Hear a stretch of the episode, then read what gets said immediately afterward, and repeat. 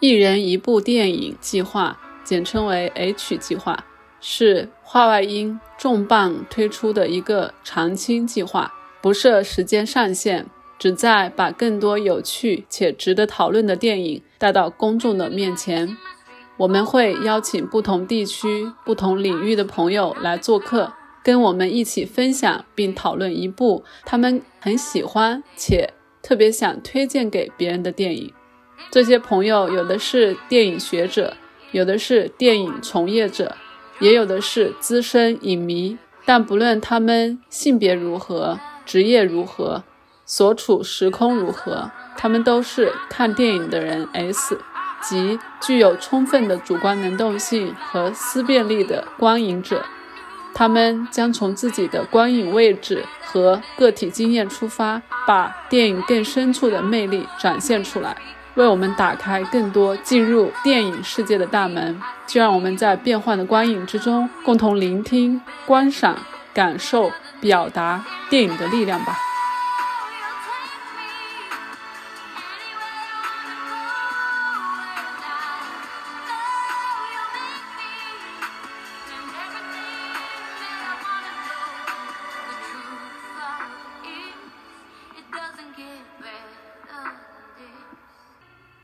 就是你经常会遇到这种 racist love、racist fetish，它其实看起来是喜欢你，但是其实只是把你作为一种可以收藏的种族。所以这部片子呢，其实就是通过很多细节的设计，把一些深入到我们的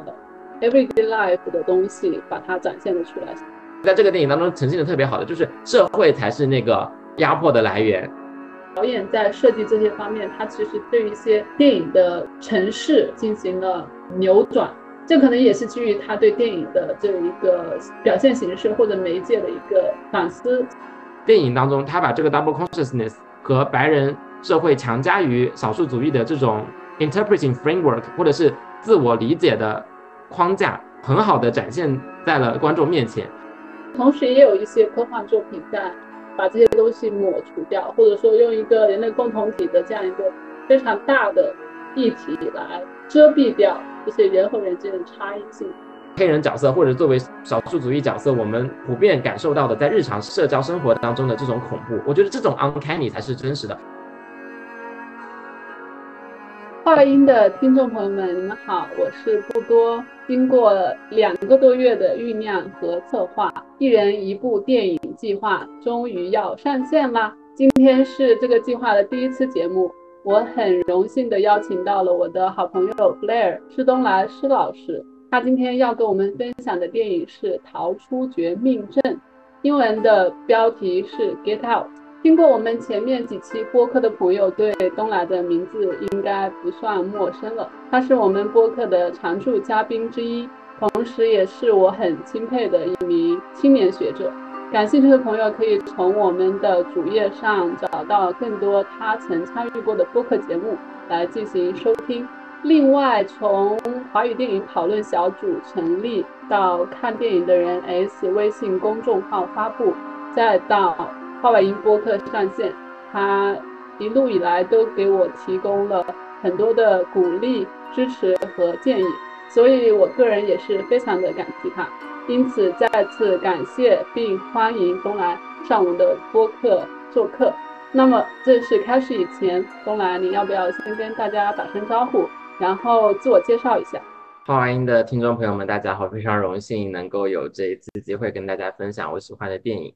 我叫东来，然后现在供职于上海交通大学人文学院。之前是在英国一直学比较文学，然后比较文学的很多重要的母题其实都是跟社会议题相关的，跟身份政治相关的。所以我之前比较关注的一个母题是种族议题，更多是关于亚裔的题目。所以这一次选的电影也是跟种族相关的，非常希望能够跟大家一起探讨。好，谢谢东来。我记得没错的话，你至少跟我说了三次，这是你的 top one，足可见你对这部电影的喜爱。嗯，我也有自己的 top list，但是让我挑出自己的 top one，其实是一件很难的事情。所以你这样确定的对于这部电影的肯定，也让我十分的好奇，到底是什么吸引了你，感动了你，甚至是改变了你。也正是因为这样，一人一部电影计划的构想一形成，我就想到了你和你喜欢的这部《逃出绝命镇》。那么，我觉得我们可以很快的进入正题。第一个问题，也是我自己经常问自己的一个问题，同时也是我一直在坚持的一种练习方式，就是你能否用一两句话来告诉我们《逃出绝命镇》讲的是一个怎样的故事？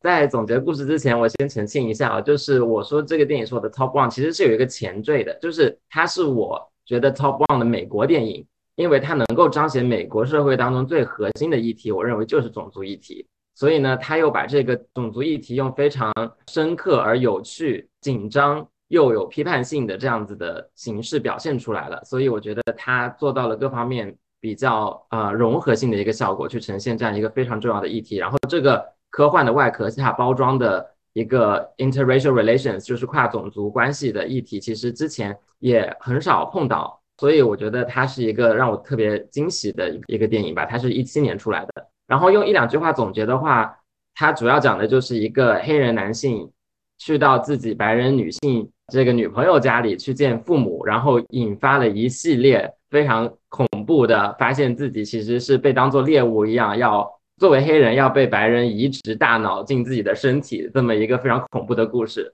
这个电影当时出来的时候是让我觉得非常惊喜的，特别是它是一七年出来，那个时候 Trump 刚刚当当选，所以我们刚刚从一个呃 Obama era 啊转移到一个 Trump era，然后要重新面对很多啊可能还魂的这一些种族歧视也好，或者是这些右翼的势力也好，所以其实里面有很多台词，比如说啊那个爸爸还有他的女朋友 Rose 一直都在说哦。If they could, they would have voted for Obama for the third time。就是一直在强调他们作为一个白左，作为一个自由主义左派的这样的一种好像 tolerance 还是什么的，就是这种包容感。但其实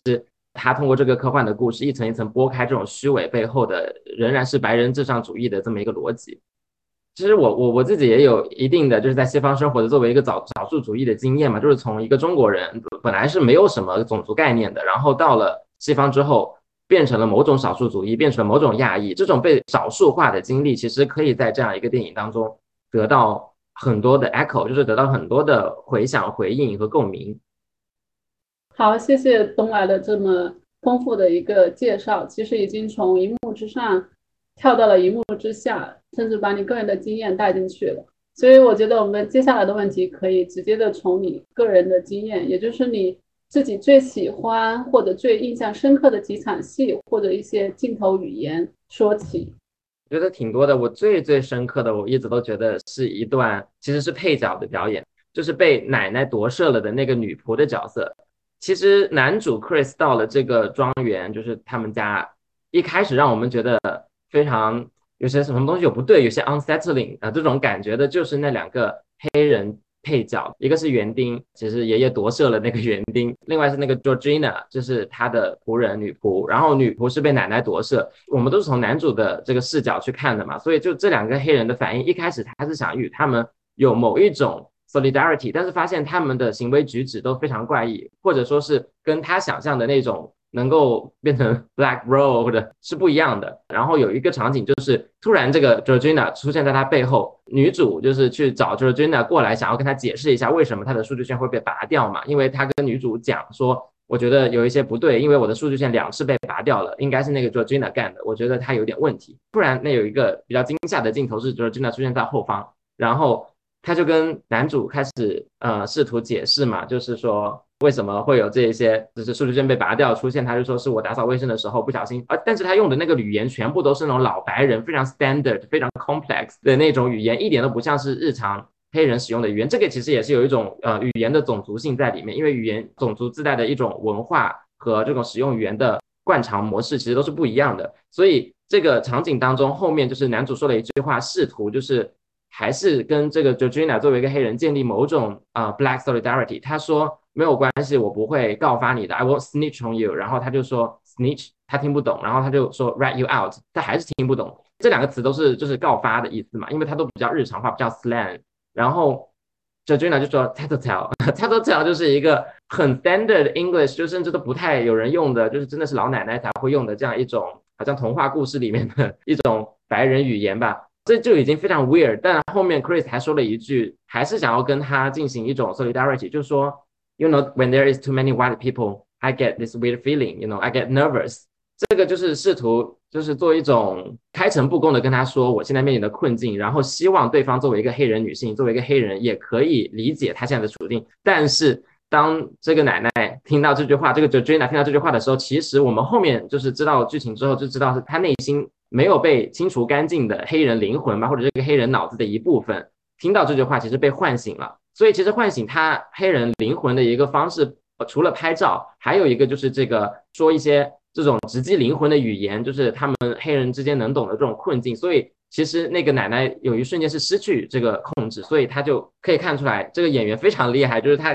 通过他的微表情、眼泪，还有那些只有一个字的台词，就是 no，他就是 no no no no no no no no，他那个台的 tempo，我就觉得就那三十秒钟，就是这个这个场景，我就可以 觉得这个这个演员可以去竞争一下奥斯卡这样子。那个场景让我觉得印象非常深刻，他非常 creepy。第一次看的时候，你会觉得这个人肯定是有问题，他可能是某种凶手或者是某种潜在的危险。然后第二次你你知道了这个剧情再去看的时候，你会发现哇，就是他内心的这个挣扎，两个灵魂在打架的感觉，那个黑人灵魂被压迫的那种压迫感嘛，那种暴力的感觉，其实是通过这么一些微表情，那一种呃自相矛盾的或者是自我压抑的这种场景。表现出来的，我就觉得非常厉害。那个镜头是一个特写，就是特写那个 Georgina 的脸嘛，然后她的眼泪掉下来。No no no no no，讲完了之后就是 You are quite something. The Armitages are very good to us. You are quite something，其实讲的是 You are quite something that you have awoken the black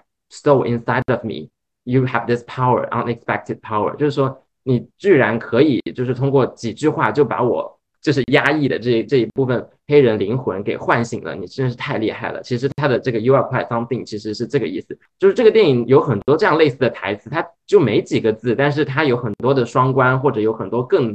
广阔的呃含义在里面。所以我觉得他一个台词每一句都不浪费，这个也是让我觉得这个电影其实可以看很多遍的一个原因，也是我很喜欢他的一个原因。你刚刚分享的这一个这一段戏，其实我记得没错的话，这部片子。上映之后有一些宣传，同时也引起了一些讨论嘛。网上流传最多的就是两个小的视频，一个就是这个相当于老奶奶或者女仆的那一段，眼含热泪，然后说的 no no no no no。另外一个呢，就是男主他在催眠的时候也是眼睛睁得大大的，也是有泪花流下来，那个非常惊悚的一个画面。所以他其实这部片子。某种程度上是非常的强调这种面部表情，那两个都是大特写，还有他们的眼泪，当然还有还有他们的黑皮肤，这些都很明显的标志，也充分的 echo 到你刚刚说的，就是两个灵魂在打架。如果没看过片子的话，其实可能会对那两场戏产生一个充分的误解或者说误读，但是你在这个线索里面去看这个两个场景的话，就会觉得特别的丰富。除了你刚刚提到这两个灵魂在打架这一点之外，还让我想到我自己印象特别深刻的一个，也是关于这个女仆奶奶的这个戏，就是应该是在晚上吧，她好像做梦，其实应该就是催眠效果慢慢起来之后，她下楼来，相当于散个心，看个夜色，她看到了这个女仆老奶奶在窗户边对着镜子整理这个头发那段戏。那一段戏其实也是很明显的，就是所谓的可能灵魂跟身体它不是完全融合，因为镜子在很多电影里面就会强调这种分裂感。那一段戏老奶奶那那些动作，其实就非常的体现出一种你刚刚强调的这种 strange 或者 awkward，这样的一个女仆不会忙着去整理各种应该做的事情，反而在那悠闲的在照镜子。同时，镜子也是把他内心的这种失衡吧体现给了观众。至少在那个时候，我充分的意识到这个人物非常的不简单，可能是惊悚片 常用的一一种技巧，但是确实是又在惊悚之上抛给了观众一个思考的一个空间。除了这个老奶奶，还有那个园丁，其实他也是通过一些语言和肢体动作。语言我可能就不像你那样就能够深刻的体会，因为对 英语没有那么深刻的认识。但是动作其实很明显，对吧？那个园丁的应该是相当于第二次出现，他就是以一种飞快的速度在男主的面前穿过去、跑过去。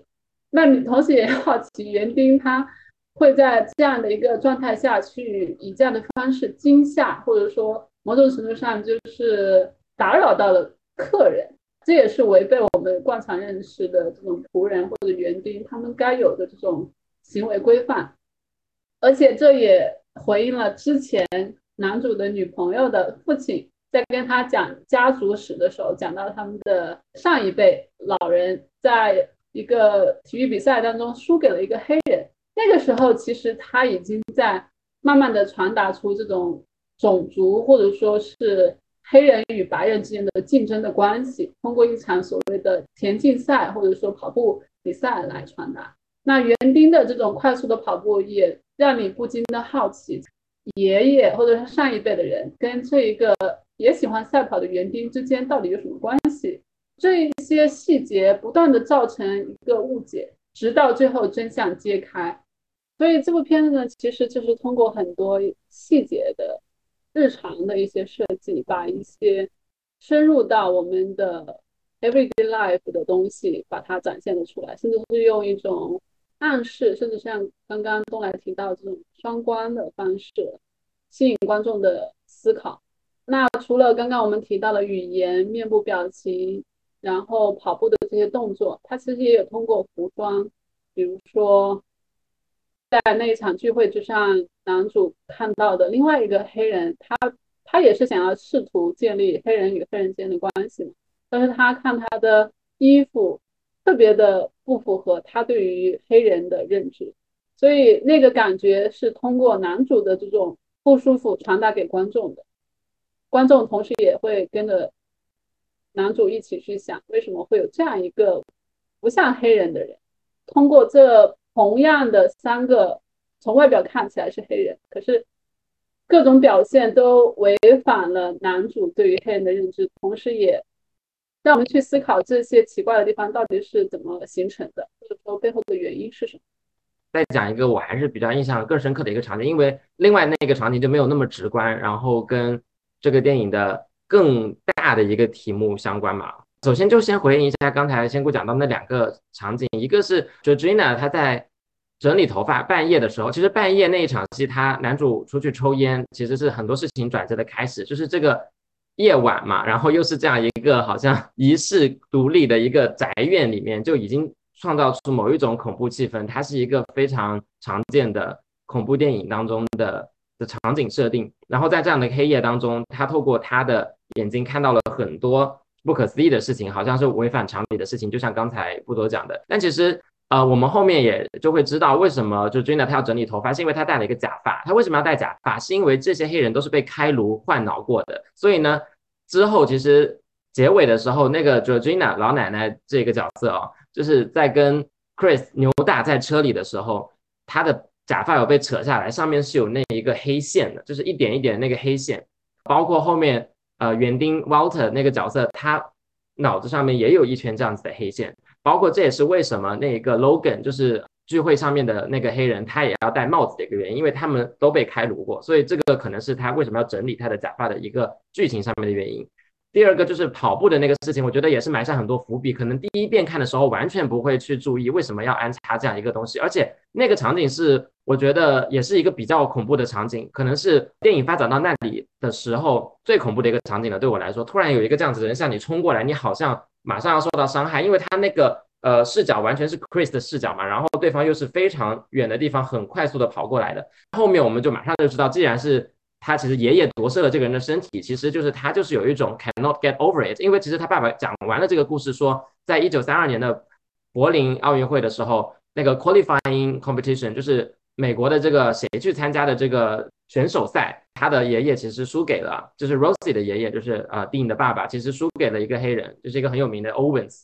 这个黑人后来就在希特勒的面前拿到了金牌。这也是一个非常就就是种族意味的这样的一个种族胜利意味，或者是呃反种族主义意味的一个历史事件。那个爸爸还讲了一句，就是说 With all that Aryan race bullshit right in his face 或者什么的，就是哦就在希特勒的面前达到了他关于亚利安人种族更加优越的这么一种论述。他当时还是把这个包装成一个非常白左的所谓就是啊黑人并没有更差，然后这个就是谴责种族主义历史的这么一个话语。他讲完这个故事，最后讲了一句就是说 he almost got over it。其实这个也是一个双关语，就是我们都以为这个爷爷已经死了，然后呢他。可能已经就是释怀这件事了，就讲完这个故事之后，但是 he almost got over it。其实我们后面知道，其实意思是 he never got over it。So he had to take a black person's body in order to revenge, kind of reclaim himself。这样子的，就是他需要通过夺舍一个黑人的身体，才能实现他这样的愿望。然后后面我们去看那个聚会上面，其实这些白人精英都在相信说黑人的身体是更棒的，所以呢，黑人的身体被当做是一种迷恋的对象。更强壮的，呃，更加有性呃能力的，更加适合新时代的，或者是成为一种时尚的，对吧？他说 “Black is in fashion”，有一个人说，所以这些都指向就是 foreboding 吧。我觉得所有的这个前半部分的电影，它的这些 foreboding 做的都非常好，就是铺垫可以让后面的很多情节翻转过来之后呢，我们如果再去看前面的话，就会觉得哇，当时我们也被。呃，misguided，所谓就是我们也也被他误导了，因为我们一开始会去怀疑说这两个黑人是不是某种凶手，或者是他们是有问题的，在什么层面上有问题，我们就会陷入那个恐怖片的套路嘛。但他其实他也是把这个套路翻转了。OK，回到我刚才想讲的，就是还有另外一个镜头让我觉得非常印象深刻的，可能就是跟它里面的一些反身性有关，因为我觉得非常关键的一个点，除了种族这个非常明显的议题，是他把这个男主的职业设计成一个摄影师。所以我觉得这个导演其实从第一部到第三部，他都对电影本身这个事情或者摄影这个事情，他就有很强的一个反身性。当然，摄影师本身一方面是为了凸显说。他是一个文艺工作者，所以他跟一般的我们呃美国社会刻板印象里面的那种黑人应该从事体力活动或者是那种运动员之类的，就是他这个电影里面一直有白人精英强加到他身上去的这一些身份不一样，他是一个文艺工作者，这也是为什么那个后面那个画廊的那个老板他或者是那个 art dealer，就是那个从事文艺工作的老某种老板吧，某某种嗯投资人想要他的。眼睛，他就说 I want your eye。但其实他需要的是不仅是他眼睛，是他的 brain，其实也是，因为他他需要他的脑子去欣赏这个世界的这种方式。但是他就直接把它 reduce 成一个眼睛，呃，the eye。所以它当中有一个镜头，他的这个 photography 其实是他自己一个安身立命，或者是能够让他看到不可见东西的。一种方式就是 photography 一直都是有这样一个功能，就是可以让你看到你肉眼看不到的东西，不管是你可以放大缩小，还是你可以注重某个细节，还是你可以用一个 close up 或者是延长时间等等方式，都可以看到一些隐藏的细节。所以在那个 party 的时候，他觉得非常的不舒服，他已经不跟那些人去社交了，他就拿起他的摄影机到处拍。然后他有一个镜头是他的摄影机，其实就是他的眼睛嘛，所以他这个眼睛可以算是一种 black gaze，就是 black gaze against a white environment，作为他最后的反抗。所以这个我觉得也是很有意思。然后他有一个镜头就拍来拍去，突然拍到了那个 Dean，然后这个 Dean 呢在跟旁边的白人讲一些事情，但是那个 Dean 就看到了他的镜头，他那个 Dean 从他的镜头里面回看了他，那个 white gaze gazes back，然后马上让他觉得觉觉得非常 threatening，就是这有一个这种嗯 black gaze versus white gaze，the white gaze returns his gaze to your camera，然后这种 threats 我们通过这个镜头语言也能够非常明显的感觉到。所以我觉得这个电影非常厉害的一个点是，其实作为外国观众嘛，我们作为外国观众，或者我们作为非黑人观众，他有各种各样的模式去让你真正 get the visceral experience as a black minority protagonist，就是这种非常有代入感的，让你去真正认同这样一个身份，全程跟着他作为一个少数族裔去走完这个作为一个少数族裔的恐怖，然后把这种恐怖通过非常切身的。感受呈现出来，不管是通过 point of view，还是通过剧情，还是通过台词，我觉得是非常难得的。而且这件事只有这种文学和电影，我觉得这种虚构的东西才能做到的。因为一般如果是纪实纪录片的话，即使你是在场的，你也只能从第三视角去讲述这些人的故事嘛。所以我觉得这个虚构电影真的能够做到某一种 transracial experience，就是 transracial identification。虽然我觉得 transracial identification 这个词在这个电影里面使用的话，就会显得非常的讽刺吧。因为这个电影里面说的这些白人，他想要讽刺的一点就是这些白人是 transracial，他想要把自己的 consciousness 或者自己的 brain transfer 到一个黑人的身体里面，变成真正的一种 transracial。这个其实在美国社会也有很很强的争议，就是关于什么东西是 transracial。但是我想强调的一点就是说，这个电影之所以这么厉害，是它充分发挥了电影啊或者是摄影机的这个功能，让我们作为观众能够带入到这样一种受压迫的环境当中去，深刻的体会，就是作为一个少数族裔，作为一个黑人族裔，能面临怎么样的困境？这里想要回应的几个小点吧。第一个就是你刚刚提到 misguided 的这些东西，就是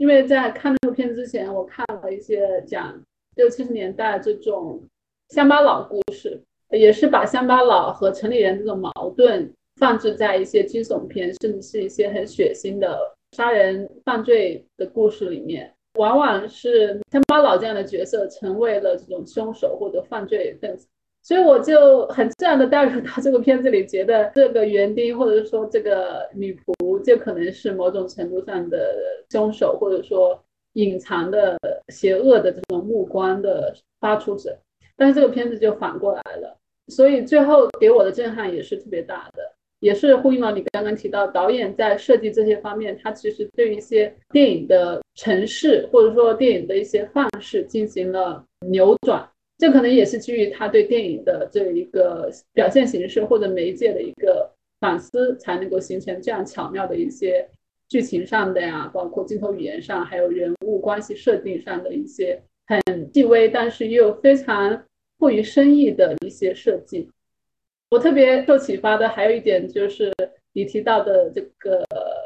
摄影机的观看 （point of view），同时也回应到了这部片子它整个的让观众带入的其实是一个黑人男性的视角，它全程就是让观众跟着这个 Chris 去进入这个所谓的一个 house，然后感受所有的奇奇怪怪，最后变成了一个非常耸人听闻或者说是匪夷所思的一个。发生在现代社会的这样一个故事，那观众他也是有一个 gaze 在里面。这个 gaze 最开始是跟随着 Chris，但当 Chris 拿起摄摄像机的时候，其实相当于我们观众看这部电影。Chris 在通过摄影机去看那些参加聚会的白人的时候，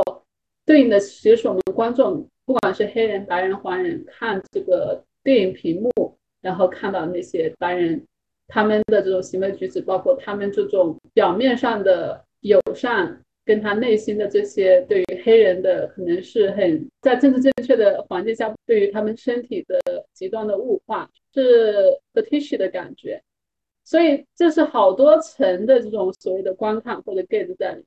我第一遍看的时候只关注了种族议题，我觉得大为震撼这种设定，然后我可能只记得了这个设定，但是呢。我其实是比较俗的一个人，我必须承认我的这个电影品味来说，因为我最喜欢的那种电影，我还是坚持就是它需要是有一个深刻的社会议题，但是它非常需要通过某种类型片的有趣的模式来展现出来。它如果只是文艺片的那种深刻，我会觉得它的效率是有限的，只会有文艺片的人喜欢文艺片的人才会看。如果它特别沉闷的话，即使是它在电影的制作方面，或者是。镜头语言方面有很多出彩的表现，很多长镜头也好，或者是很多场面调度很厉害也好，这些都是电影专业人士的一种怎么说呢？自我陶醉。我不太喜欢这样。电影对我来说本来就是一个很大众的、很公共的东西，它需要通过一个非常有趣的方式、非常有代入感的方式去呈现一个深刻的社会议题。然后，它如果还能让你能够看很多遍的话，我觉得是很厉害的。反正我个人是认为，像这样子具有反转性的电影，很多悬疑类的电影都是这样子的，都是会想要你去看第二遍，第二遍有第二遍的乐趣，第三遍有第三遍的乐趣，你不断的会去发现其中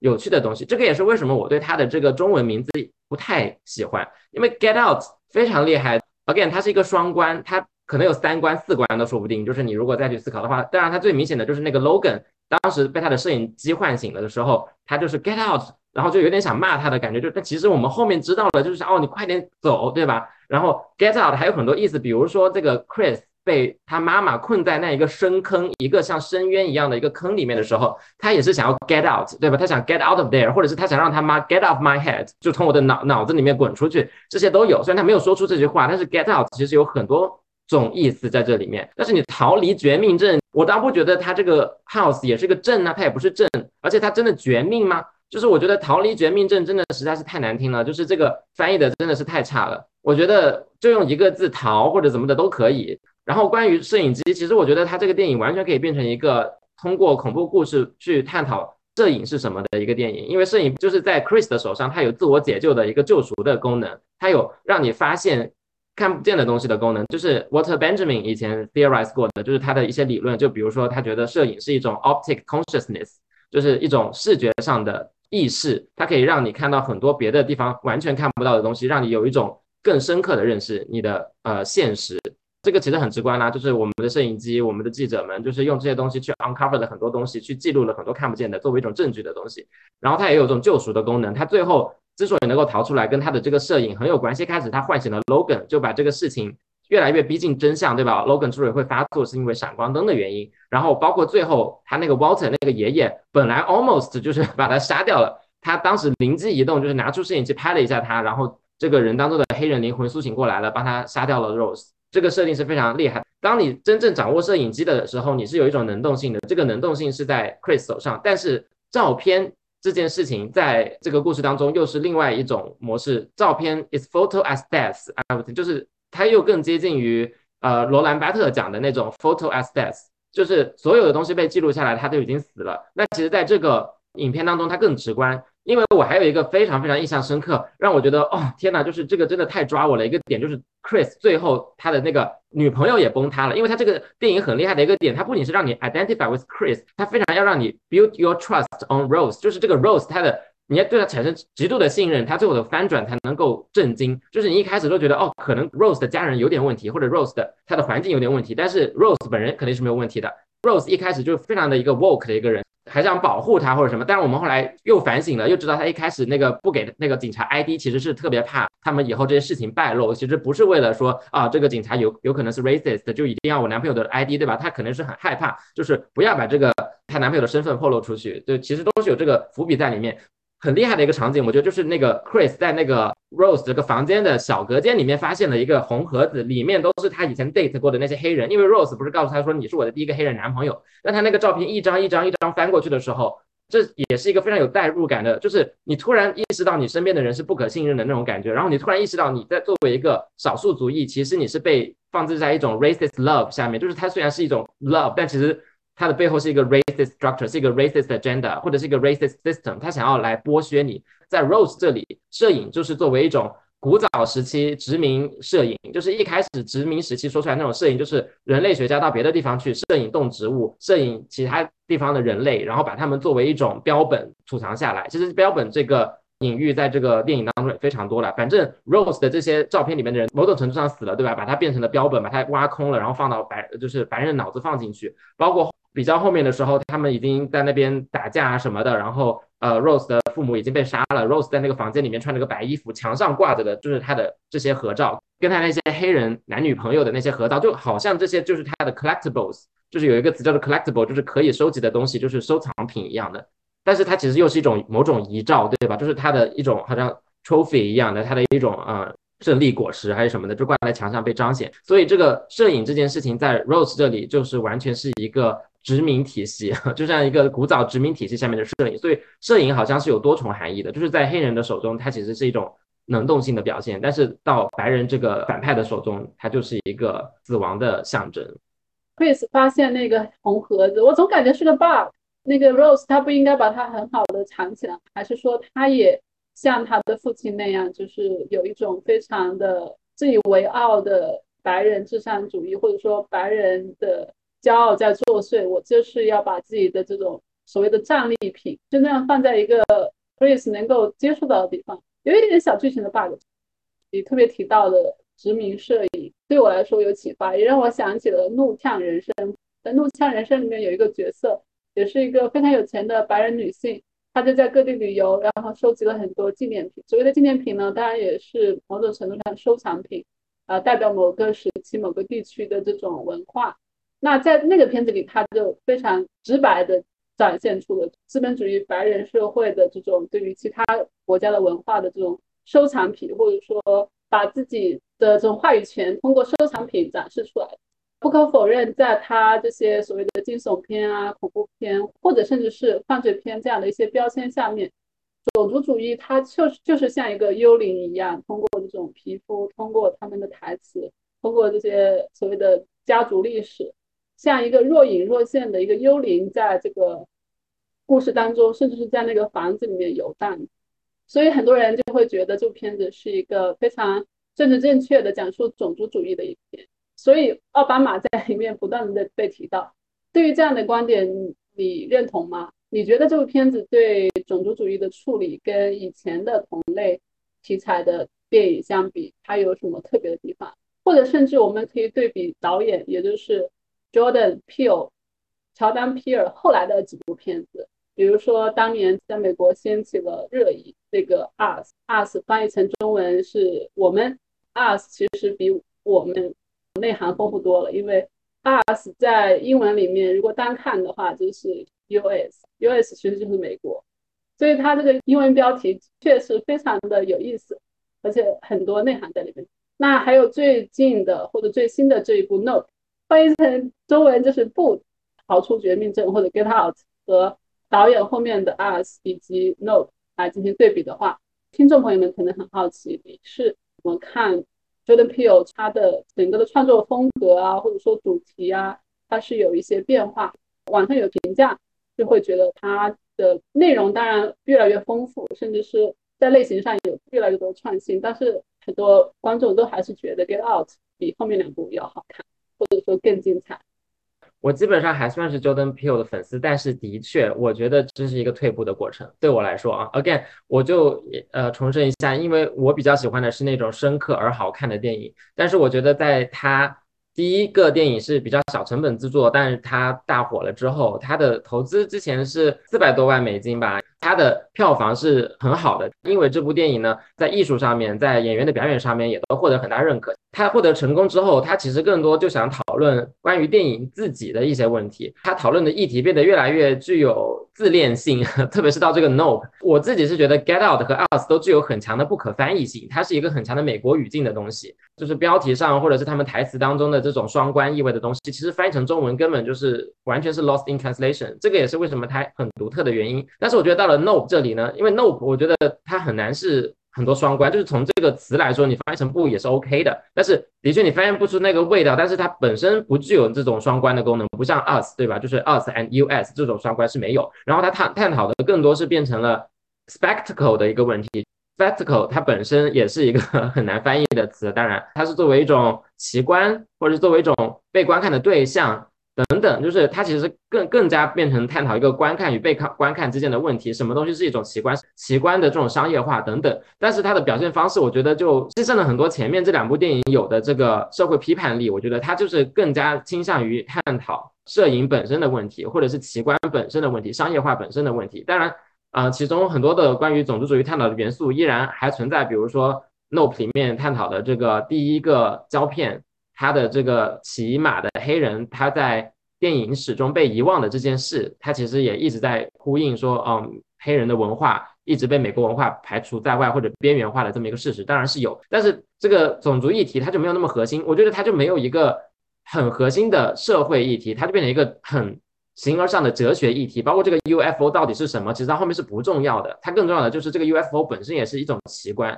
然后它跟这个那个猩猩杀人的这个奇观。被当事者商业化之类的，这些都是连在一起的。所以我觉得，从一个比较具有社会议题，就是直接反映社会现实这样子的一种呃恐怖片，到后面这种好像更加偏哲学形而上的一种恐怖片，我觉得更加展现的是导演本人文艺化的一个倾向。但我觉得这个文艺化当中带着很强的一种自恋气质，这个我不太喜欢的一个原因。但是我会觉得，对于很多很文艺的观众来说，或者是他真的就是很感兴趣。电影本身是什么这样子的一个问题的观众来说，可能会觉得越来越喜欢。但是对我来说，我会觉得他会，他离观众，他离我们这种普罗大众越来越远，他离深刻的社会议议题越来越远。我觉得这是一个 balance 吧。但是我依然还是很喜欢他探讨的这这些问题和探讨问题的方式的。然后你刚才讲的那个 bug，我觉得的确，这个电影作为科幻电影，当然它会有一些一些 bug 在。比如说，你如果比较善良的想要过分解读的话，就说，哦，到那个地步了，那个 Rose 其实也知道 Chris。差不多也应该知道这件事了。他故意把那个盒子留在那里，所以他后面找钥匙什么也都是装的，其实根本就没有想要带他走嘛。所以让他发现这件事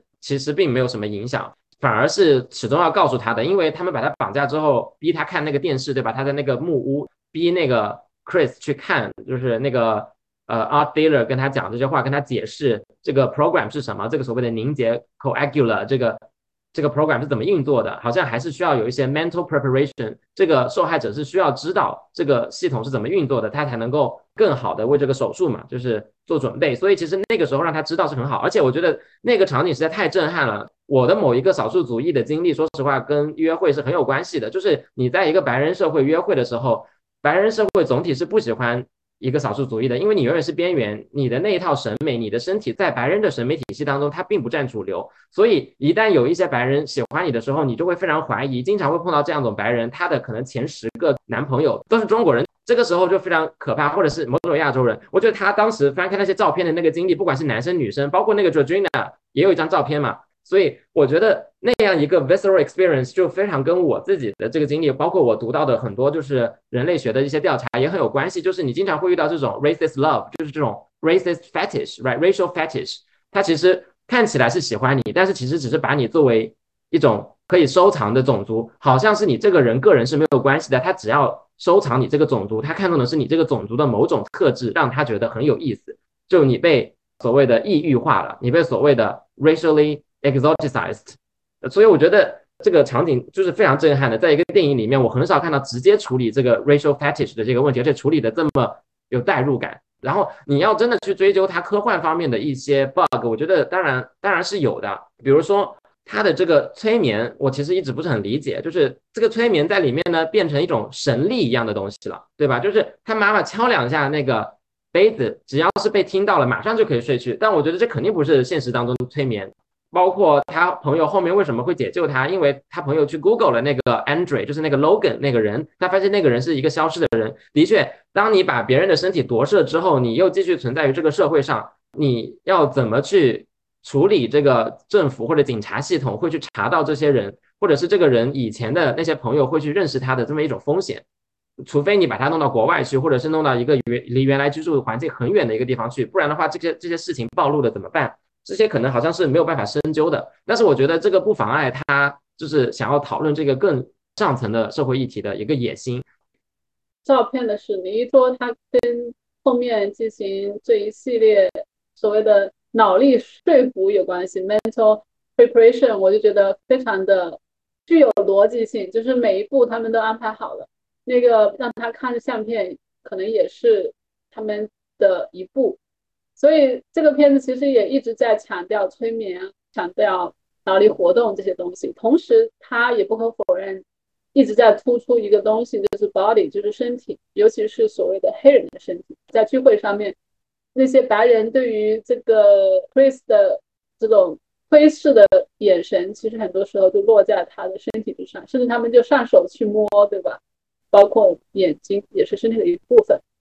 所以。黑人的身体在这个片子，它不断被提到，甚至是某种程度上被展示出来，而且是被观看。你对于这种对于身体或者黑人身体的极端的视觉化的呈现，你是如何理解的？或者说在这里面，它其实在不断进行一些关联，比如说 body 跟这种所谓的 brand 或者说 strategy 之间有怎样的对立关系等等，包括那个拍卖下。Chris 的那个所谓的收藏家，他一直在说黑人的身体什么 faster、stronger、cooler，还有 deeper 之类的。当然后面也也讲到这种 fashion。那这其中还有不断被提到的颜色。那这些词或者说这些词的对应的视觉化的呈现，在这个片子当中，它到底代表着什么？他们之间又有怎样的一些关系？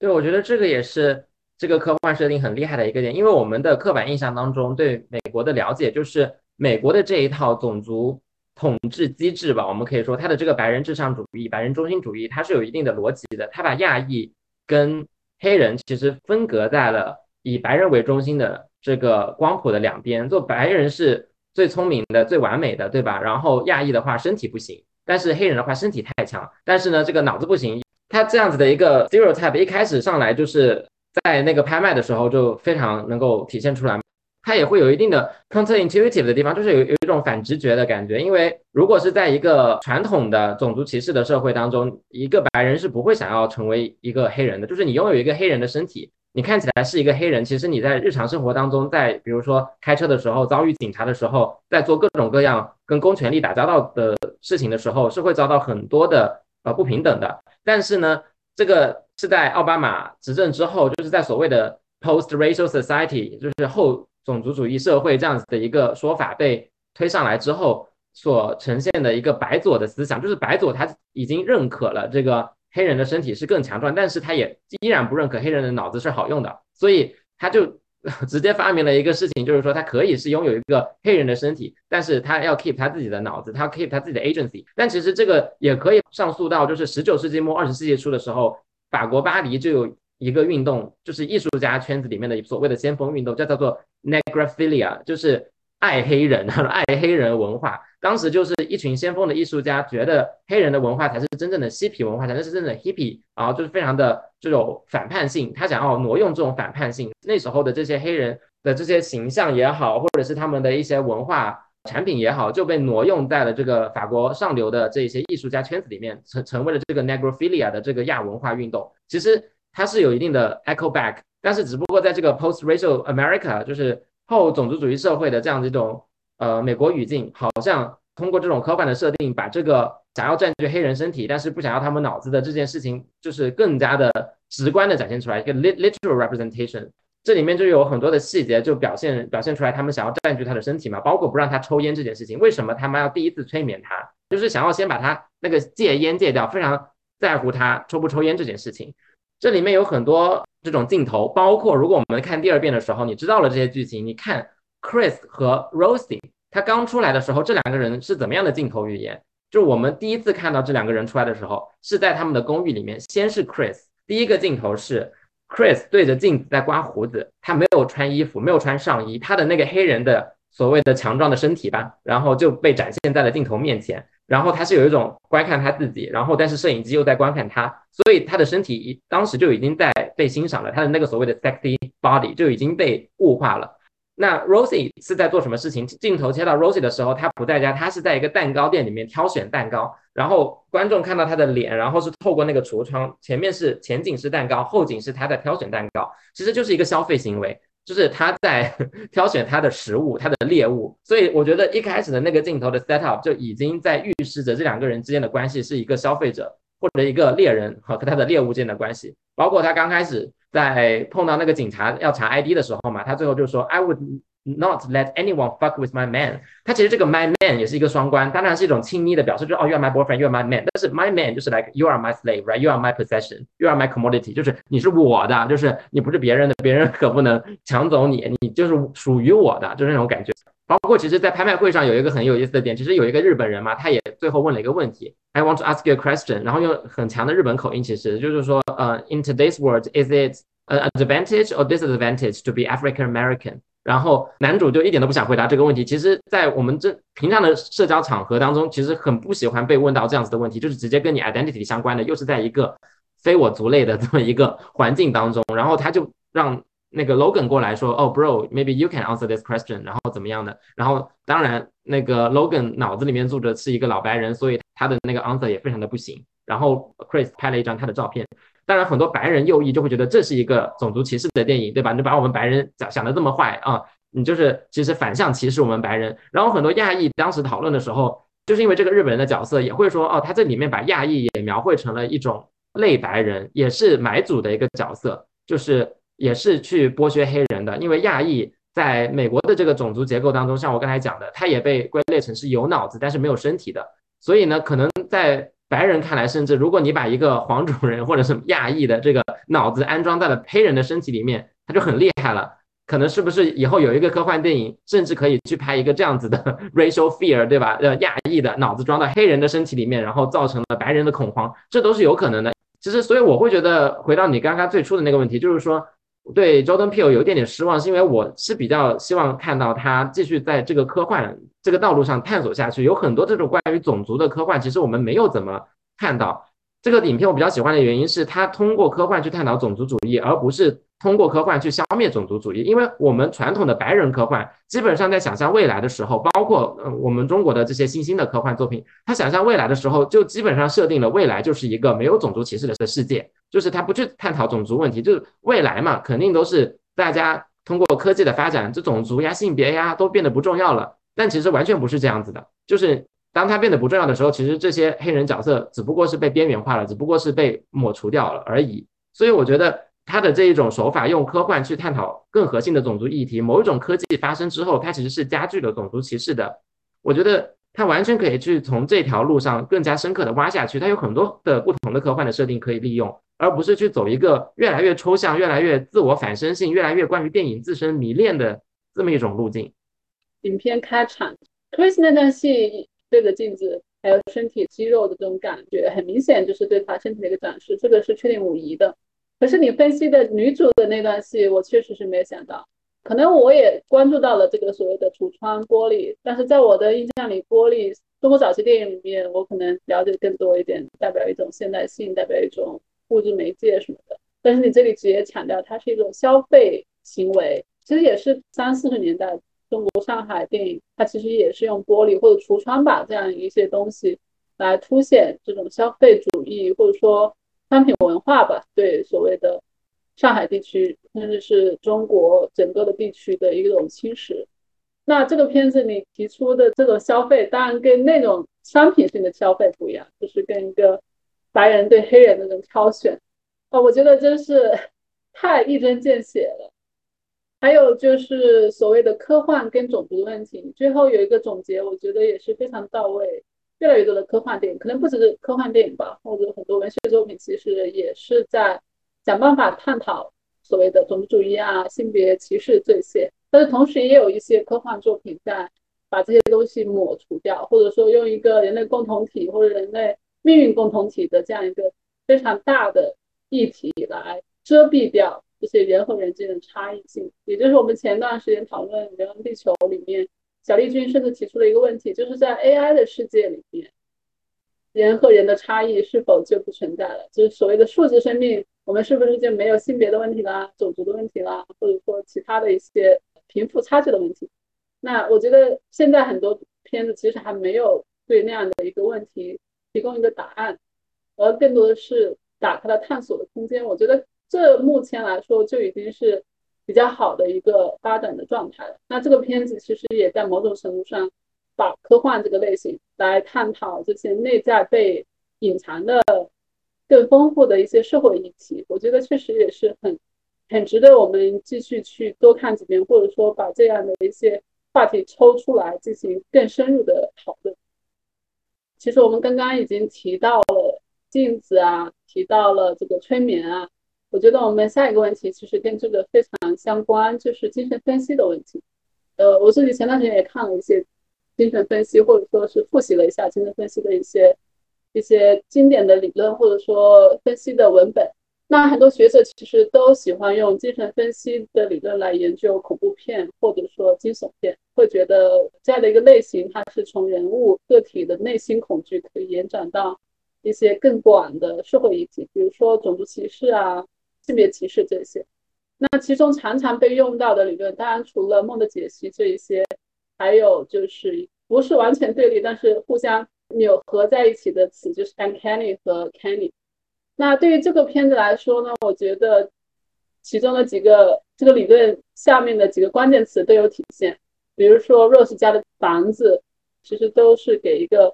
home 的感觉，就是日常非常日常的美国家庭的这种房子的一个设计。那 Chris，你刚刚前面其实也提到，他有很多次。做梦以及这种催眠产生的幻觉的片段，也不断在被重复，以及由此引发的 Chris 对于他自己这个 self 这个黑人身份，或者说某种程度上带有童年创伤的黑人身份的一个矛盾的反应，这些种种都和弗洛伊德提出的这 uncanny 理论有很多呼应。所以我就想问一下，你觉得就是如果我们用 uncanny 这个理论去解读这一系列的展示、视觉化的语言的，甚至是这些我们刚刚提到很多双关的一些矛盾性甚至暧昧性的表现，来分析这部影片的话，你觉得是有效的呢，还是会某种程度上窄化了这部片子这种丰富？我个人认为它有一定的作用，但是这个片子呢，基本在英文里面会被归类为 social thriller，它并不是一个 psychological thriller，就是它是一个社会呃恐怖片或者是社会悬疑片或者什么的，反正它是一个社会型的，而不是心理型的。因为我们有很多恐怖片，它其实是一个心理型的，很多恐怖片到最后会说，哦，这是男主的幻想，这是某种精神病的征兆，这是某种呃日常秩序呃人际关系被打乱以后的那种心理恐怖或者什么的。都是有这样一种反转，一切都是这个人的想象之类的哦，是这个男主本身是一个精神错乱的人等等。但这个片子非常现实主义，他肯定没有在这个怎么说呢，男主的心理层面去展现这种 uncanny，或者是把他描绘成是一个呃状态不平衡的人，他反而是对他来说是一种成长。我觉得就是说他通过这样一个不自觉的冒险嘛，不是他自己想要的一个一一段冒险经历。成为了他的某一种成长历程，他从一定程度上来说，也可以被看成是某种 build down from man 啊，就是成长小说。因为呃，他最终其实是克服了他不能 get over 他没有去救他妈妈这件事，这个是他的一个核心，也是为什么他会一直被这一家人 PUA 的一个原因。他一直都有这个 guilt，包括后面奶奶就是那个 Georgina，他已经被撞倒了，但是。他还回去救他，然后又在车里发生了争执，又撞了，又撞到树了之类的，就是因为他的这个同情心不断的被利用，所以这件事情在他的心里是留下了很深的一个阴影的。所以他通过这么一段经历，其实他最后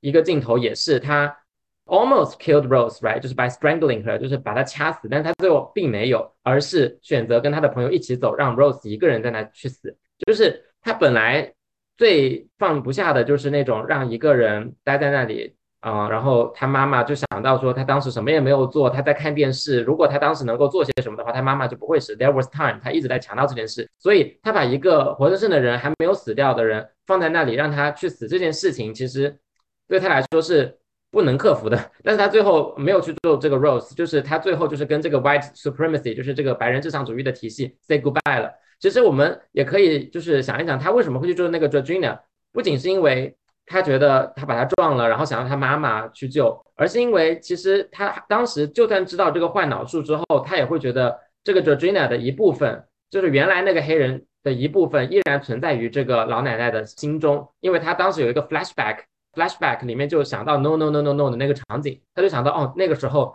跟我讲话的其实是原来的那个黑人，他其实放不下把那个黑人丢在那里，但是后面他就没有这么去救 Rose，我觉得就是他已经克服了，就是。这一个 trauma，然后他通过 confronting racism head on，就是当面迎击这一些 racist structure，然后看到了，就是嗯，他需要就是明辨是非的情况下去，不要再责怪自己，然后去惩罚伤害自己的人，或者是怎么样，就是跟这个体制做某种斗争、某种割席，而不是用自己的圣母心，或者是因为这个 trauma 再被白人 PUA，所以对他来说，其实心理的这个问题是一种成长。成长的必经之路，所以这是心理问题，我觉得在这里面发挥的一个作用。然后另外那个 uncanny 的框架，我觉得 uncanny 的框架更多的是，比如说恐怖谷效应啊，在很多恐怖片里面都会有一种似人非人的怪物，或者机器人，或者是某种人造人，或者是合体人啊，跟自然进行某种合体的人类，或者是怨灵这这他们都是一种 uncanny 的恐怖谷效应嘛。但是我觉得这个 uncanny 在这里面也是一种反转的作用，就是当你看到 Georgina 或者 Walter，就是这些爷爷奶奶这样的角色，他的一种不协调之后，它就产生一种 uncanny。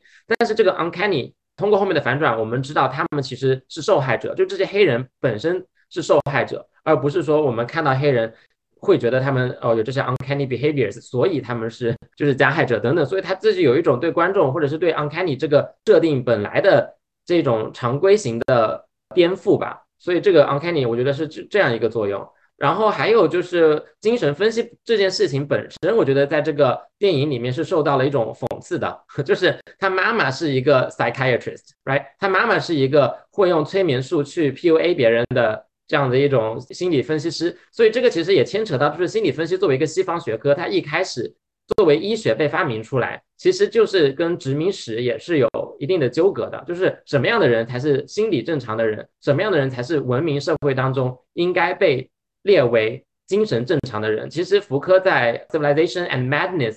呃，文明与疯狂这这样一本书里面，其实有很强大的论述，就是论述的这个心理分析或者说说心理学这么一个学科，在二十世纪初的时候，怎么样被成为一种规训的体制去。把很多就是明明是资本主义工业化这样子的一个，或者是殖民主义帝国主义这些背景、大的结构里面逼人变得不正常，对人进行一种压榨，对人的精神进行剥削，这些现象说成是你个人的问题，对吧？你要去看精精神医师把你个人的问题给治好，但其实造就你这样子的一个情况，有更大的一个社会性结构的问题在在背后，有更大的资本主义的问题，更大的工业化的问题，剥削劳动力的问题，种族歧视的问题，这些都不是一个个人能够解决的。这个我个人的感受也是如此。我比较喜欢这个电影，也是因为它并没有说。racism 就是你自己的一个 overthinking，因为这个也是我们经常会碰到的问题。我们作为少数主义，经常去讨论 racism 的时候，很多右翼白人或者甚至普通白人，他特别就不喜欢这个所谓的系统性的种族歧视这么一个提法。他觉得啊，没有系统性啊，所有的种族歧视都是个人行为。只要我是一个自由主义的左派，所谓偏左的一个有包容性的白人，我比较 woke，我就可以 disassociate from racism，就是我跟 racism 没有关系，我不是这个系统性当中的一个。受益者，但其实他其实就是呀，就是他只要是一个白人，他就是他可能可以从个人层面进行某一种 work 的 学习也好，什么也好，这是个人有，但是这个个人没有办法抽离于这个社会的一个真空状态。但是很多时候心理分析或者是看咨询师这个事情，经常就会变成哦，if you experience too much racism，if you always think about race and racism，if you think you always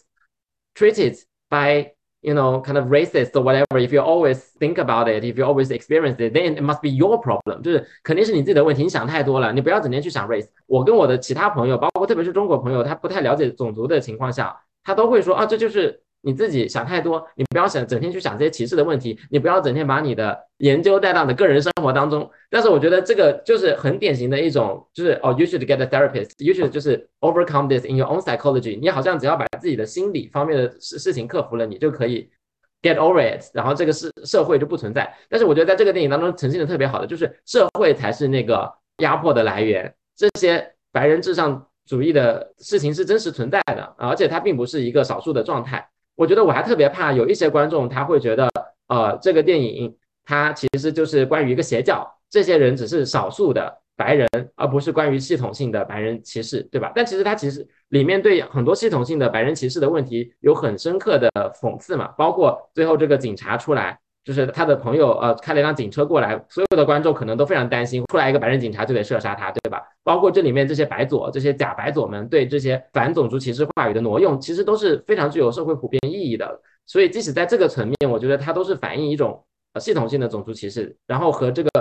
呃黑人角色或者作为少数主义角色，我们普遍感受到的在日常社社交生活当中的这种恐怖，我觉得这种 uncanny 才是真实的。这部片子当然跟很多的。偏重于，比如说心理分析或者精神分析，比如说《闪灵》那些的惊悚片不一样。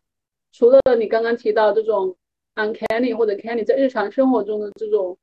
不断循环的交替性的出现，有时候你是一个 canny，最后被揭露出来是一个 uncanny，或者你最开始觉得 uncanny 的东西，最后再看一下又变成了一个很 normal、非常 canny 的一个东西。视觉啊，包括这种日常生活经验的一些反差以及这种翻转之外，我觉得跟 uncanny 还有一个关联性的，就是弗洛伊德在他的原著里面就有提到的所谓的 the repressed will return，就是被压抑的东西会通过一些日常的东西再返回到你的生活当中，可能是你家里的一个东西突然被挖出来了。那这个片子里面被 replaced 的是什么？就是那一栋房子背后隐藏的所谓这种换脑的手术，包括换脑手术背后的那一场奥运会的比赛，对这个所谓的白人老爷爷极端的自负引发的一系列的甚至是报复性的行为。男主人公 Chris 把这些东西都关联起来之后，那个就突然变得非常的恐怖了。前面他说的那些家族史啊。前面他提到的，就为什么雇佣这两个黑人仆人，不仅仅是在男主人公的对于当时社会的一个认知里头，也是观众在以前的一些认知里头非常非常正常的一些设定，在最后就变成了一个非常 uncanny，是因为那个被 repress 的东西被展露出来，最后通过一场催眠，通过一场所谓的想要进行的换脑手术，把那个东西挖出来之后。那个惊悚的感觉，就是真的是让人久久无法摆脱。这个是这部片子特别强大的一个地方。这个其实，在电影当中有很多的铺垫的细节，跟双关又有关系的。我们可以去想一下，那个 Dean 就是他爸爸第一次说他坚持要带这个 Chris 去一个 house tour，他们的行李都还没放，就是说你要来一个 house tour，然后他就也是你刚才提到，就是说收藏这个问题嘛，就是他给他看那些照片，然后他的一些物件，就是哦，我这个是巴厘岛带来的，然后他就顺便说了一句，就是说 I'm a traveler, I keep bringing souvenirs back. It's such a privilege to be able to experience another person's culture. 他就说我是一个旅行者啊，然后我就是一直要带一些纪念品回来。然后能够感受另一个人的文化是非常有特权的一件事，但是他去说这件事的时候，其实是非常白左的一个话语，就是很多白左表面上是尊重其他文化，但其实就是在消费和挪用其他文化。所以其实所谓的 cultural appreciation、cultural appropriation 之间一直都有这个非常模糊的界限，就是这跟 power relations 很有关系。如果你只是在收藏人家的文化为你所用，其实你没有办法深入那个文化，你的利益也跟那个文化。并不是真正的交织在一起，而且你你还是就是一个高下位阶里面，他只是把它作为一个呃死去的东西，跟标本一样，就是收藏在那里。而且关于这个 home，一开始我们进入这个 home 的时候，它的这个 house 的时候，是会觉得它非常 peaceful，它非常的虽然有点 isolated，我们已经觉得它有点像那种 haunted house，它肯定这个 house 有点不对。就是黑夜那场戏之前，这个房子所有的打光呀之类都是非常明亮的。然后里面都是很温暖的那些灯光，包括有一个细节，就是他们两个进入厨房之前就说，哦，here is the basement，但是我们不用它，because there is a lot of black molds down there。black molds 真的用的非常好，因为 black molds 它当时也是翻译那个字幕是不对的，就是其实但是也不能说不对，就是它是 again untranslatable。black molds 就是黑的霉菌，就是哦我们不用了，它发霉了，但是听起来的话，它可以是 black molds，就是。黑人的模型，就是其实，但是你第一遍听的时候，你肯定会觉得是霉菌嘛，你不可能会说是 black molds，但是其实它这个一语双关，你后面知道发生了什么时候，其实它真的是下面有很多发生过的事情，就是 black molds，这些 black people turn into 模型。那一个镜头完了，马上是他们两个一起进入了厨房，就说啊，这个厨房你看真不错，就是我妈妈原来使用这个厨房，她就想让这个厨房变成这个样子。最后一句就是说，就是我们不去碰它这个厨房的装修，它就是。How it was，然后他最后一句话说的说，And that's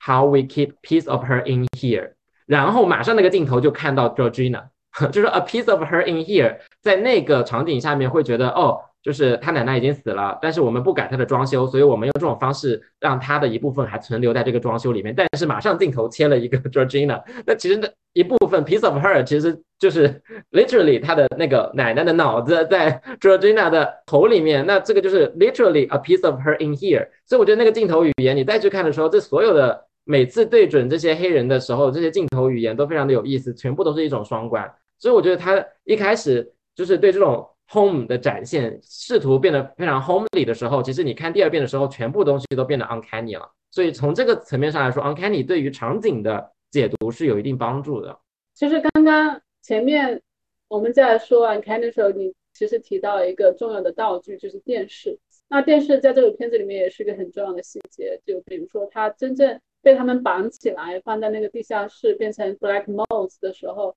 它是通过那个看那个电视屏幕。不断被他们控制，所以电视它在这里面是多重意义的。软禁的时候，我们知道他通过看电视了解到了这整个的故事的背后，包括了这个房子的上一辈的老人为什么建立这个 project，呃，包括那个收藏家来讲我为什么拍卖你等等，还有讲述了他们这个催眠的几个步骤，对吧？同时呢，他们还在通过这个电视屏幕进行催眠，就那个时候那个。女主的母亲已经不需要当场去她面前催眠，只要通过电视屏幕这种传输录像的功能就可以实施催眠。所以电视在这里面不断的起到这种操控的作用。那除了电视之外呢？前面你也提到摄像机，还有就是手机。手机它其实跟摄像机有一点点重合，尤其是在闪光灯的时候，对吧？闪光灯那个我不知道，我总感觉它是那个手机上的手电筒。不知道到底是闪光灯还是手电筒。Anyway，反正他手机在里面也承担了很多这种戏剧性的功能。他几次打电话跟好朋友，就是讲他这一路的感想，还有就是他中间手机没电了，那也是埋下了承上启下的作用。因此呢，手机在里面作为一个非常现代化的一个通讯工具，它的作用也是很突出。除此之外，还有一些小的细节，我自己非常在意的就是那个路。因为我在美国生活嘛，自驾游或者说在城市高速开车的时候，经常会有这个提示牌，就前面会有路，嗯，你要小心。所以撞路这个事情对美国人来说太为熟悉了，也是一个非常日常的一个非常 canny 的一个东西。但是在那样的一场戏里面，尤其是当 Chris 他不顾女朋友的阻拦，走到林中去看那个死路的那段那段戏，其实，在那么早的时候，他已经在为这个片子定调，就是这种恐怖的氛围。除了他们的对视，两双眼睛的对视，鹿的眼睛跟他这个男主的眼睛对视的时候，我自己其实已经感觉到一种很恐惧的氛围了。包括音乐啊，再到最后就是那个鹿头标本出来的时候，让我直接就想到了希区柯克很经典的《惊魂记》嘛，《惊魂记》男主他家里就是各种动物标本，因此他从这样的一个动物也。带出了这种社会议题，包括那个女主的爸爸在讨论他鹿头的时候，也也在说，就是这个鹿繁衍的太多了，这个危害这附近的环境生态。这个台词也是双关的，它的暗示黑人这种繁殖能力太强，对于白人是一种侵入，或者说是一种挤占这个生存空间的一个物种。最后还有一个就是棉花，棉花其实出现的特别细小了。也让我不得不佩服这个主创团队，就是 Chris 被绑在那个地下室被他们控制的时候，他怎么解救自己的呢？他是通过把沙发上的那个棉花拿出来之后塞到耳朵里救了自己。那棉花在所谓的南方种植园这样的一个历史里面，它是非常突出的一个农作物，同时也是一个经济产物，同时也是一段这种黑奴贸易的历史的触发的一个东西。我就很想听一下你对于这些细节你有什么一些补充？我觉得刚才不多关于鹿和棉花的已经讲的差不多了，就是那样一种反讽的感觉。然后鹿嘛，一般我们会觉得它是很纯真的一种动物，所以它也是象征着那种纯真的东西被伤害，然后被制成标本等等。然后最后也是一种反转的讽刺嘛，就是最后他是用那个鹿的标本去直接把他爸给。杀死了，就刺在他爸的身体里面，这样子。第一次撞到鹿，其实也是因为跟他后面讲的他妈被撞死了的这个这个 trauma 吧，这个童年创伤也是有一定的呼应的，所以这个事情就。一开始就变得非常 uncanny。你如果第看第二遍，对第一遍也是一种对于死亡的 uncanny，但第二遍就开始跟他自己的 trauma 什么联系在一起，就说明他这个治愈 trauma，或者是不自觉的要去经历这一场冒险，然后治愈自己的 trauma 的这个旅程已经开始了。所以这也是为什么他一开始要一定要去看那个路，到后面他克服这个 trauma 之后，就是可以去用这个已经被制成标本的路去反抗这个白人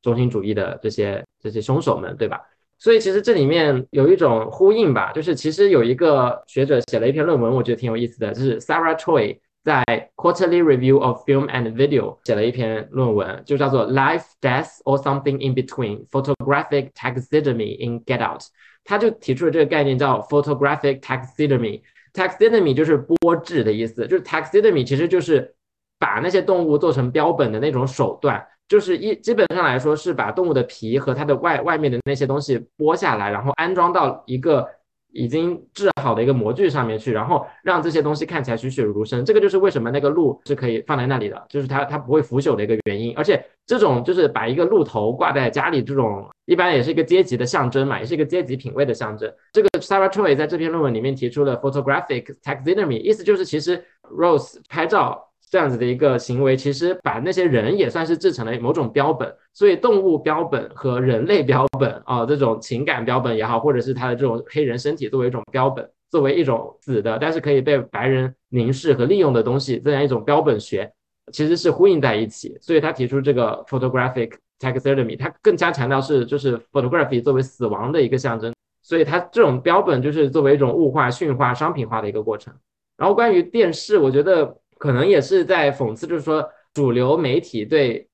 少数族裔的洗脑吧。通过电视，就是它可以让你洗脑，然后沉淀下来，然后你就被催眠了，然后你就进入了一个所谓的 sunken place，right？他在里面这么说的，这个下沉空间，然后你就只能通过一个非常小缝观察到外面的世界，然后白人对你做什么，你也你也没有办法了。就是它这个 sunken place 其实也是一个非常像是那种凝视的深渊，然后这个你一旦陷入这个深渊，你的这个意识就只能。被困在这里，只有在非常特殊的情况下，才能被暂时性的解放出来。所以这个也是跟媒体的洗脑，它也是具有系统性的有关系。如果长期生活在这种媒体的洗脑过程当中，你也只能透过白人的眼睛来观看你自己，然后迷失了你原本的自己，这样子的一种论述吧。我觉得，就整一个电影来说的话，用种族主义的一些理论，其实还更好探。像杜波瓦、杜博伊斯的这个 double consciousness，他其实对 double consciousness 也进行了某一种反转，就是 double consciousness 就是黑人的双重意识这个理论，一开始，呃，二十世纪初的时候被杜博伊斯提出来，他是想说，在白人主流社会这样子的一个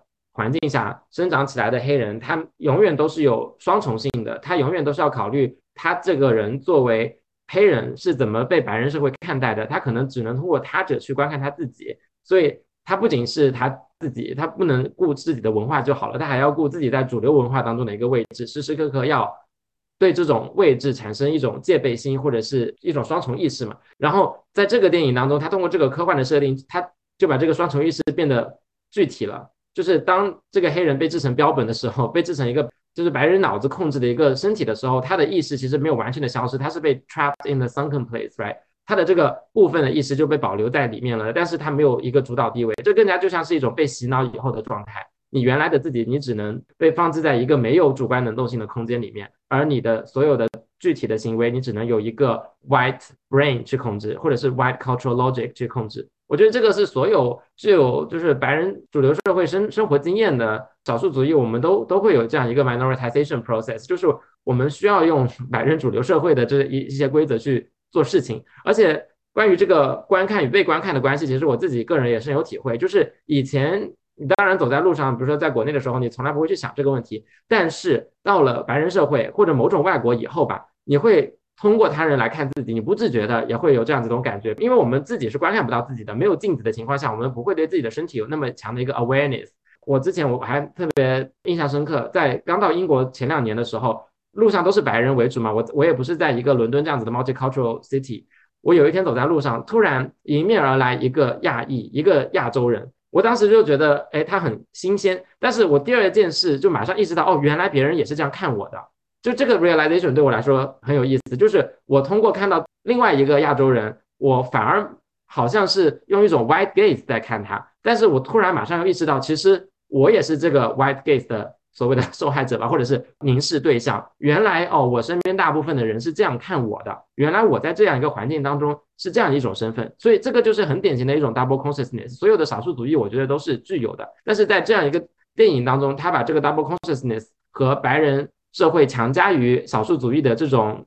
interpreting framework，或者是自我理解的框架。很好的展现在了观众面前，就是你被逼要用别人的规则去审视你自己，你你的主观能动性被缩减了，你被困在一个自己控制不了的一个地方，你只能不断的尖叫，但是你没有声音。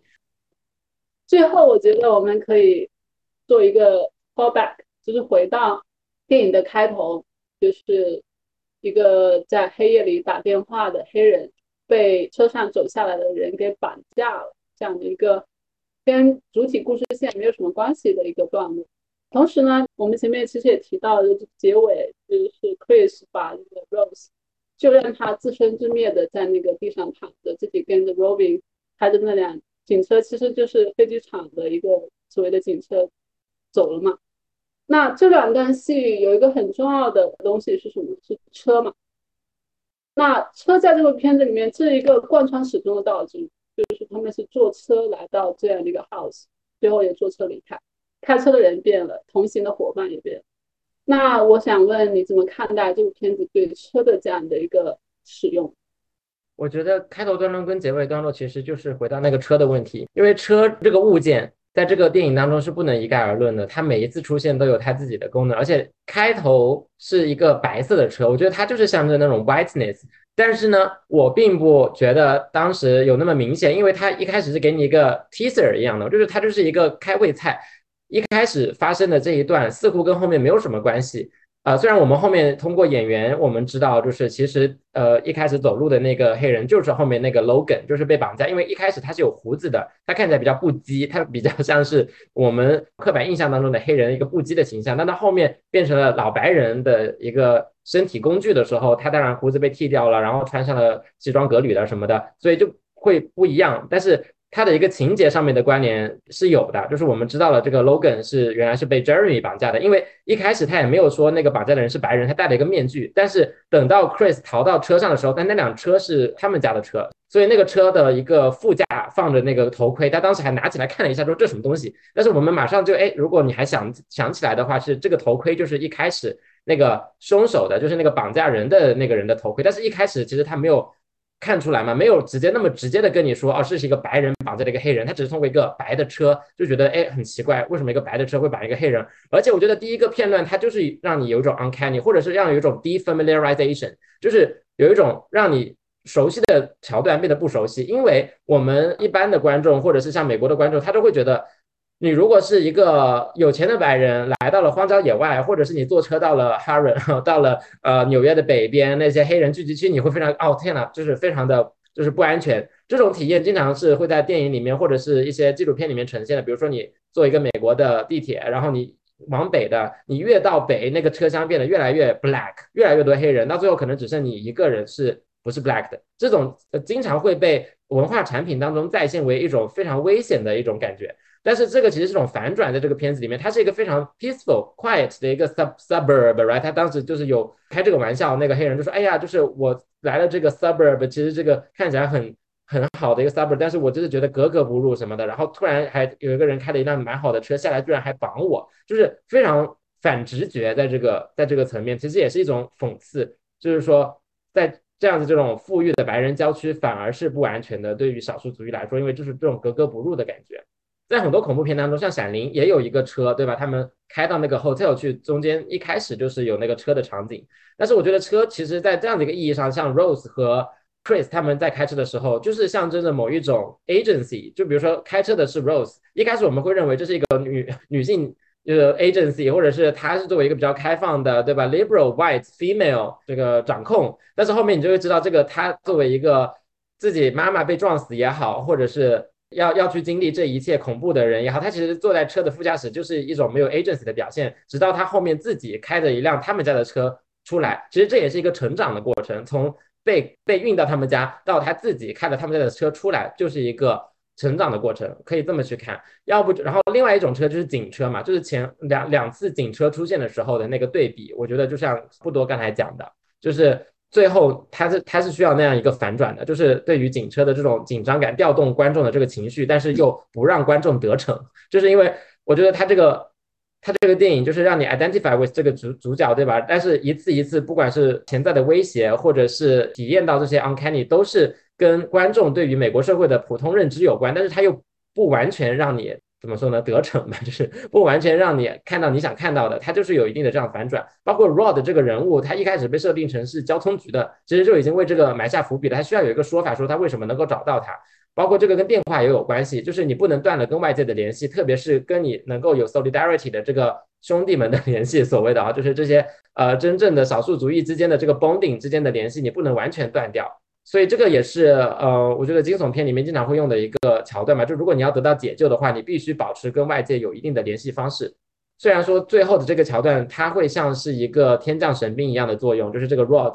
嗯，它贯穿始终，作为一个 comic relief 吧，作为一个搞笑人物带来这个喜剧性的一个部分。它的喜剧性就在于它前半部分不是经常说，就是说，哎呀，you you you should never go to a white girl's parent house and you will be a sex slave 什么的。他当时就会觉得非常夸张，但是的确他的那些开玩笑一样的桥段，一开始观众都是逗笑的，但这种笑本身后面成为了一种现实，就就特别的讽刺。包括他去警察局报案的时候，那些黑人警察居然在嘲笑他，这件事情也非常的讽刺。但是是最后是他自己开了一个车去。搭救了 Chris，所以我觉得这一些车的设定，嗯，我觉得都是有前后呼应的。好的，我我觉得我们聊完了开头，又聊完了结尾，也就基本上可以 conclude 我们今天的这一次节目和讨论了。非常感谢东来的这么多的